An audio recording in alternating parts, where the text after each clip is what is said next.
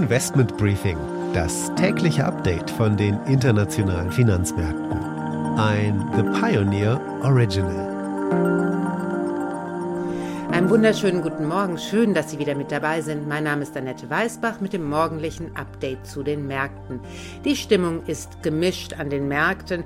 Der deutsche und der europäische Markt haben gestern ordentlich verloren, haben die Verluste quasi nochmal repliziert, die an der Wall Street schon da gewesen sind. Omikron ist nun auch in den USA angekommen und es gibt in vielen Ländern wieder stärkere Restriktionen. In Deutschland gibt es ja mehr oder weniger einen Lockdown für die ungeimpften, der Einzelhandel stöhnt und das Gastronomie- und Hotelgewerbe natürlich auch. In Österreich haben wir eine Regierungskrise, es wird also nicht langweilig. Heute spricht auch noch Christine Lagarde bei einer Veranstaltung von Reuters. Ihr werden die Märkte einmal wieder genauestens zuhören.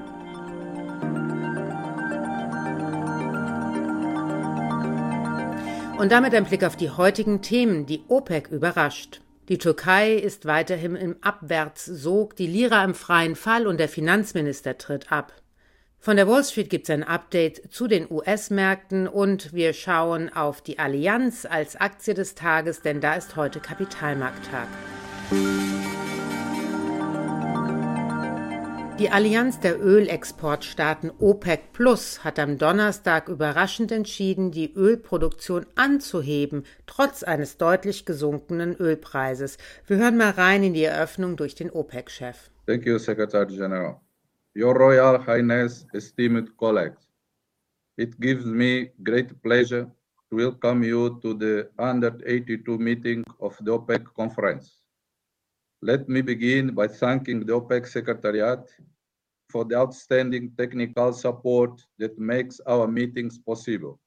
Die 23 OPEC-Plus-Mitglieder um Saudi-Arabien und Russland wollen die Fördermenge im Januar um 400.000 Barrel pro Tag ausweiten. Das war vorher schon geplant, aber Analysten hatten fast erwartet, dass die OPEC das wieder revidiert angesichts der neu aufgekommenen Corona-Angst. Sie halten also an ihrem Fahrplan für die Ölproduktion bis Ende 2022 fest trotz der Ausbreitung der Coronavirus-Variante Omikron, die ordentlich für Unsicherheit sorgt.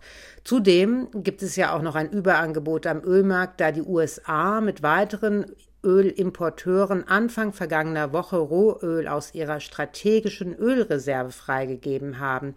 Also, das bedeutet im Grunde genommen alles nichts Positives für den Ölpreis und in Reaktion auf die OPEC hat der Ölpreis auch deutlich ins Minus gedreht am gestrigen Tag.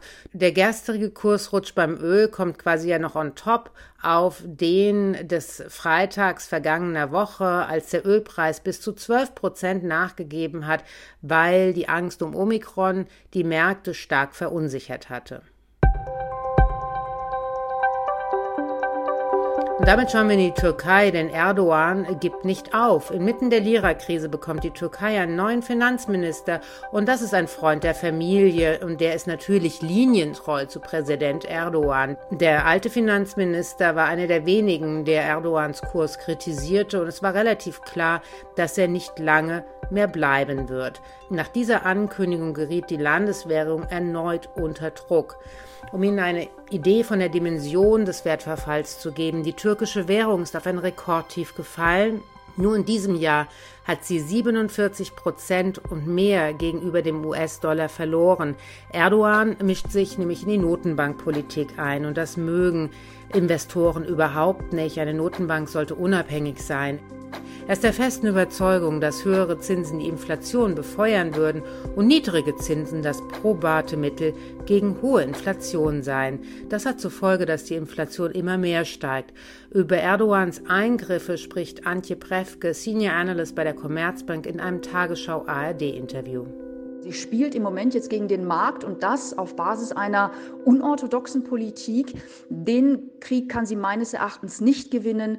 Was wirklich helfen könnte, wären glaubwürdige Notfallzinserhöhungen, aber die sind unwahrscheinlich in der aktuellen Konstellation. Vielleicht auch in irgendeiner Form Kapitalverkehrskontrollen, die es zusätzlich unattraktiv machen, die Lira zu verkaufen. Aber die Lage spitzt sich dennoch sehr zu.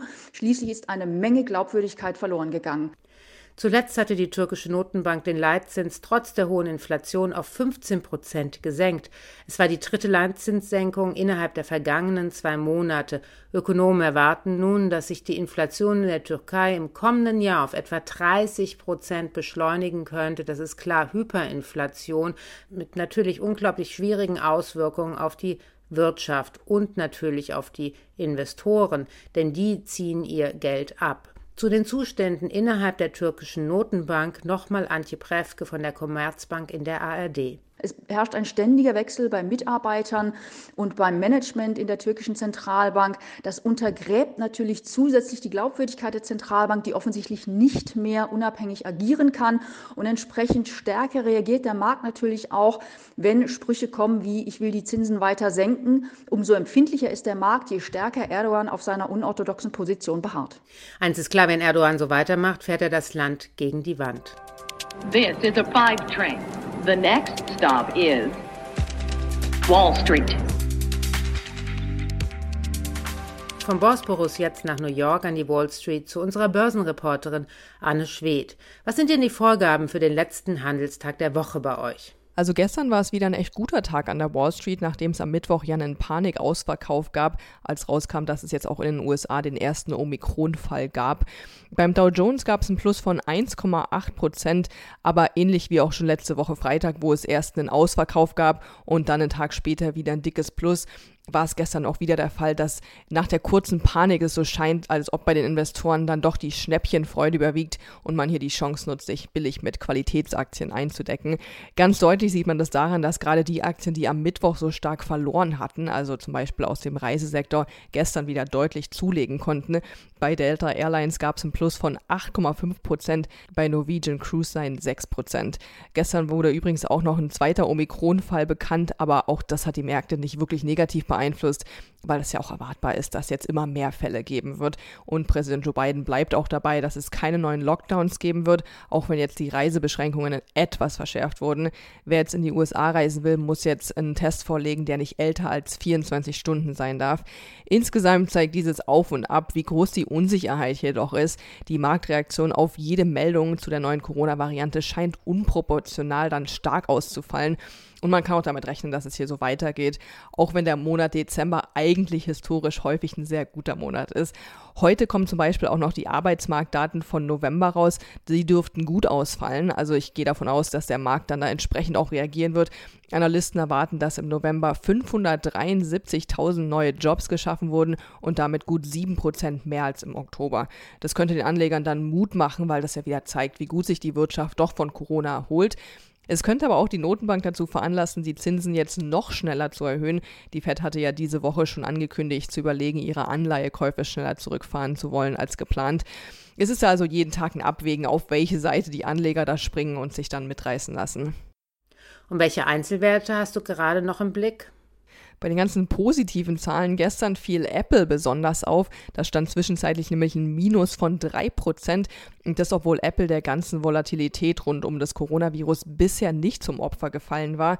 Grund dafür für den Absturz gestern war, dass Apple warnte, dass die Nachfrage nach iPhones gesunken sei, noch zusätzlich zu den Lieferkettenproblemen, die Apple ja auch schon zu schaffen machen. So kurz vor Weihnachten ist das kein gutes Zeichen, gerade jetzt auch so kurz nachdem Apple ja das neue iPhone 13 und auch andere Produkte rausgebracht hatte. CEO Tim Cook hatte zwar zuletzt noch gesagt, dass er ein Umsatzwachstum für dieses Quartal erwartet, er geht aber auch davon aus, dass die Lieferkettenprobleme dem Unternehmen Umsatzeinbußen von 6 Milliarden Dollar einbrocken könnten.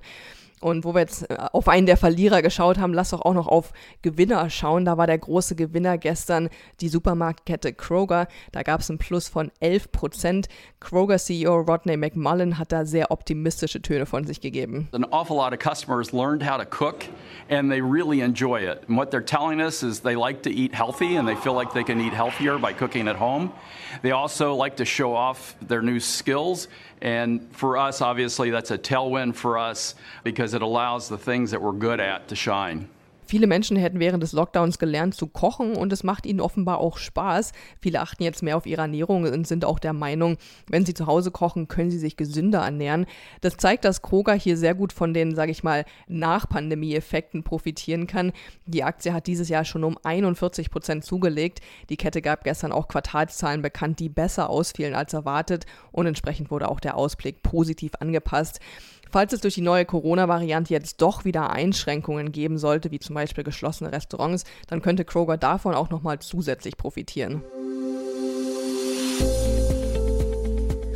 Die Aktie des Tages ist diesmal die Allianz, denn hier gibt es heute den Kapitalmarkttag. Der startet um 11 Uhr und das wird ein interessanter Tag, denn die Aktien hatten es wirklich dieses Jahr nicht leicht, sogar ein leichtes Minus seit Jahresbeginn, obgleich der Konzern die Investoren all die letzten Jahre immer sehr verwöhnt hat, was die Aktienperformance anbelangt.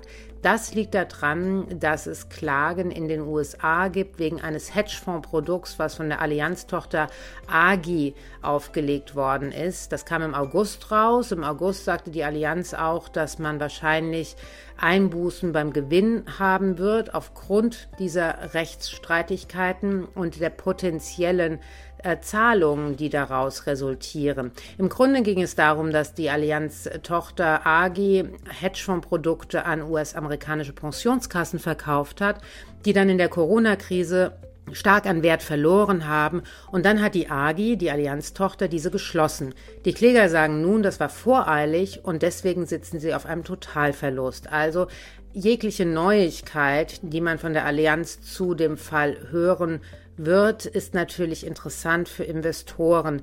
Heute beim Kapitalmarkttag präsentiert die Allianz zudem ihre Ziele für die kommenden drei Jahre.